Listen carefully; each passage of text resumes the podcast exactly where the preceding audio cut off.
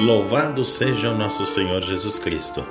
Para sempre seja louvado, salve Maria. Meus queridos irmãos irmãs, a paz e a bênção de Deus. Estamos aqui mais uma vez reunidos para o nosso santo do dia. Hoje nos encontramos com um grande santo, figura emblemática, Santo Albino.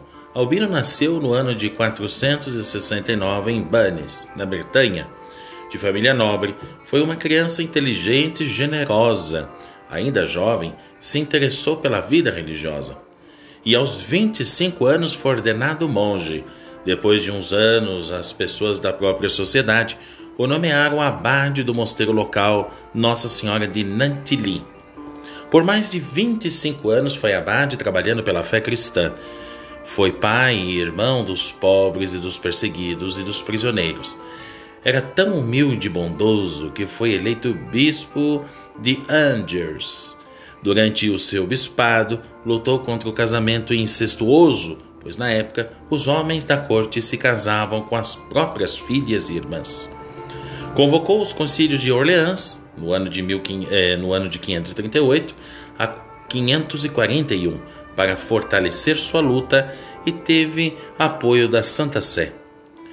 Conta-se ainda, meus irmãos, que ele abriu a porta da prisão, liberando os presos como um desses seus feitos. E em março de 550 ele faleceu.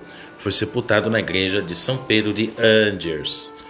E olha, em 556 foi dedicada a ele uma igreja, na qual foi é, que construíram uma cripta para onde seu corpo foi transladado. Ao lado dessa igreja foi criado um mosteiro beneditino, cujo primeiro abade foi seu discípulo Sapaldo, assim se chamava. Pois é, meus queridos, os santos que são um farol na nossa vida cristã e que nos ajuda a cada vez mais seguirmos o caminho de Deus. Eu desejo a todos a paz e a bênção de Deus. Obrigado pela audiência, obrigado a você que nos acompanha pelos meios de comunicação social daqui do Spotify, nos ajudando os filhos da caridade. Há mais de 103 anos evangelizando os pobres e trabalhadores. Também você pode entrar no nosso site www.filhosdacaridade.org.br e ali você pode conhecer todos os nossos trabalhos de evangelização aonde estamos. Até amanhã, se Deus quiser.